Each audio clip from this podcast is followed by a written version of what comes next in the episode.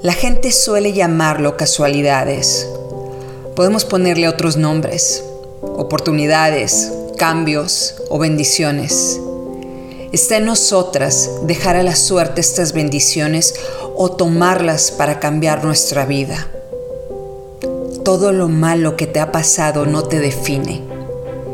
Todo lo bueno que te ha pasado no es suficiente.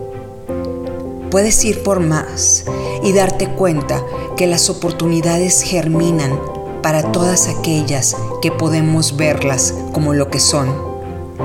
Una bendición para mejorar nuestra vida y la de aquellos que queremos.